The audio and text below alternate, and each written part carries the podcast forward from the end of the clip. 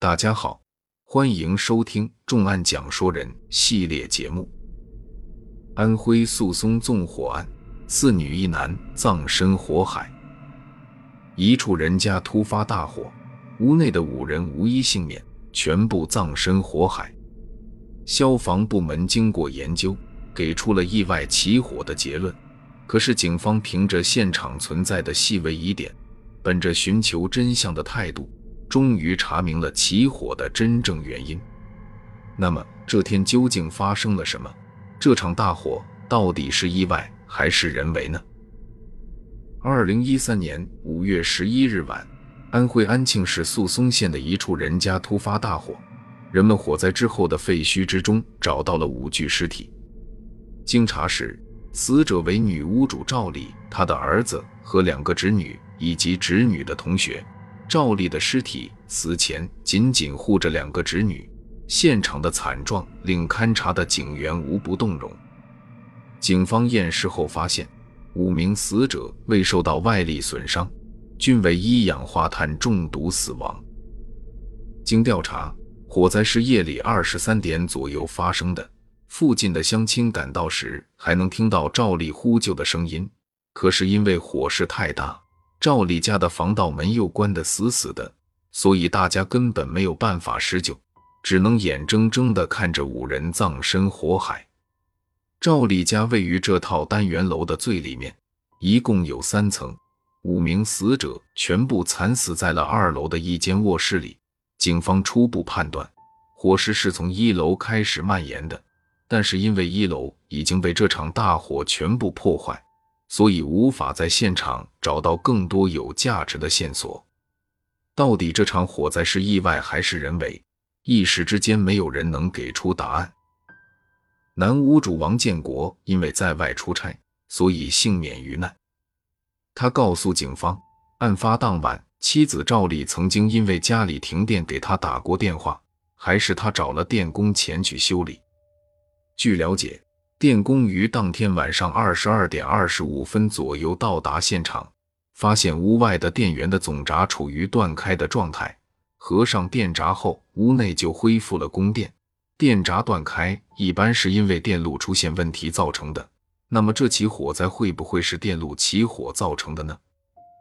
消防部门经过仔细勘查之后，发现一楼可能存在三个不同的起火点。分别是餐厅、客厅和停在屋内过道上的摩托车。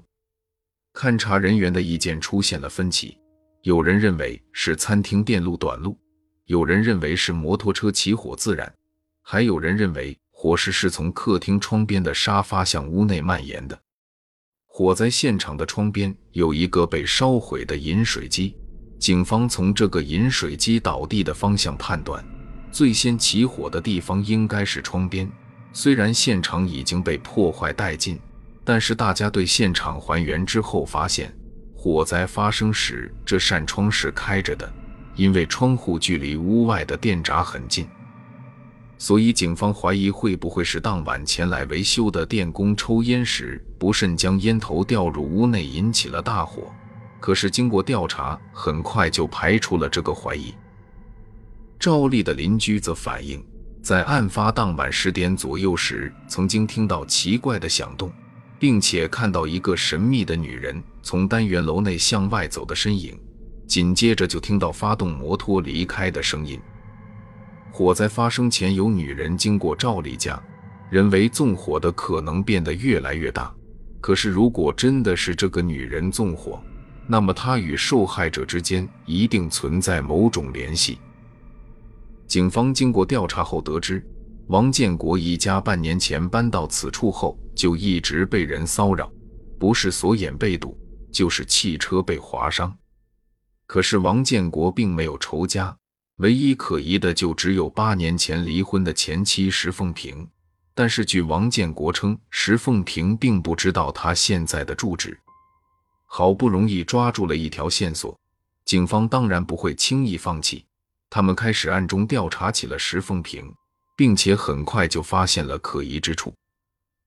警方调查之后发现，石凤萍在五月十一日时给王建国拨打了上百通电话，原来案发前一天正是王建国支付石凤平生活费的日子，可是因为王建国在外处理急事，所以一直没有接听电话。此时，警方终于在案发地附近的监控中发现了那名神秘女子的身影。这个神秘女人案发当晚骑着摩托车在现场附近不停徘徊，曾经四次经过现场的路口。监控拍到她晚上十点四十四分最后一次进入现场附近，出来时则是十一点零八分。这个时间段正是赵丽家发生火灾的时间。警方又调取了案发当天石凤平家附近的监控，果然看到了石凤平骑着摩托出门的身影。这个身影与案发现场出现的神秘女子十分相似。但是两人穿的衣服颜色却完全不一样。正在大家举棋不定的时候，有警员提出了不一样的想法，想要找一件与石凤平同款的衣服，对警方来说并不是难事。他们经过验证，发现这件衣服在同样时间段、同样灯光的条件下，在监控中所显示的颜色居然完全一致。大家顿时觉得是时候会一会这个石凤平了。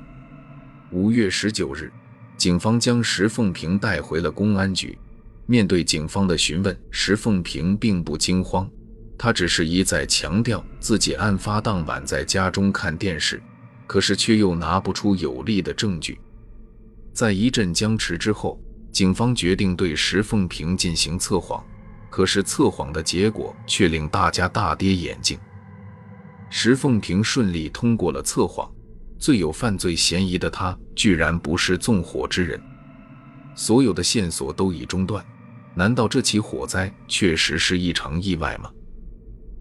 消防部门对现场的摩托车残骸进行了仔细调查之后，发现残骸中存在短路部件，于是判定这起火灾为摩托车电路短路造成的意外事故。看到这个调查结果，警方的心中五味杂陈。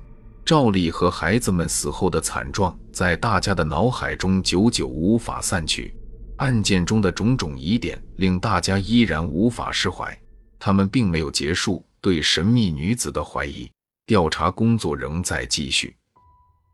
警方对案发现场附近的监控视频进行了反复研究，发现该女子经过几个监控间的时长存在三分钟的差异。于是大胆判断，这个神秘女子曾经在该路段内停过车，而她极有可能在这停车的三分钟里购买了打火机等助燃物。依据这一判断，警方立即对位于该路段的商店进行了走访，结果证实，在这个时间段果然有一名中年女子在商店内买过打火机，而店主所描述的女子样貌居然和石凤平一模一样。线索再一次指向了这个刚刚被排除嫌疑的女人。警方立即对石凤平家进行了搜查，并且在其家中找到了那个打火机。令人感到讽刺的是，打火机上居然还印有该商店的地址。当打火机摆在石凤平面前的时候，所有的谎言都被揭穿。石凤平虽然性格孤僻，但是却非常念旧。她离婚后一直未嫁，对王建国仍然心存好感，想要恢复婚姻关系。可是所有的梦想都因为赵丽的出现而彻底破灭。赵丽为人热情，王建国的两个儿子与她的关系甚至比亲妈还好，这让石凤平的心里渐渐失衡。为了泄愤，石凤平开始不断的对王建国进行骚扰，毒锁演化汽车都是他所为。案发前一天，石凤平打电话催王建国给生活费，结果电话却遭到拒接，这令他的心中大为恼火。石凤平于五月十一日晚骑着摩托车来到了王建国的新家，想要讨说法，结果却听到屋内众人有说有笑。他脑筋一转，便将屋外的总闸关闭，想要迫使王建国出来，结果却发现王建国确实不在家。在回家的路上，石凤平回想起前夫家中传出的欢声笑语，又想起自己的儿子都不肯跟亲妈亲近，心中一团怒火顿时升起。他再次返回，并且顺道买了打火机，将王建国家的窗帘点着，想要再次骚扰一下赵丽。可是出现如此惨烈的后果，他也始料未及。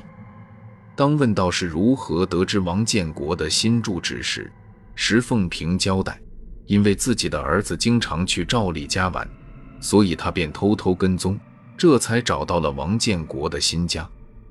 二零一三年十二月十二日，安庆市中级人民法院依法判处石凤平死刑，缓期两年执行。既然此案系人为纵火，那么摩托车自燃的结论又是怎么得出的呢？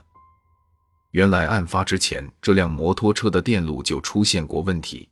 对摩托车的勘验结果是以前电路短路造成的残留痕迹。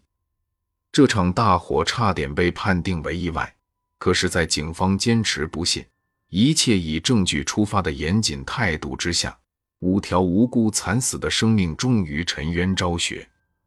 还原真相，这是对死者最大的尊重。这里是重案讲税人，感谢大家的收听，我们下期再见。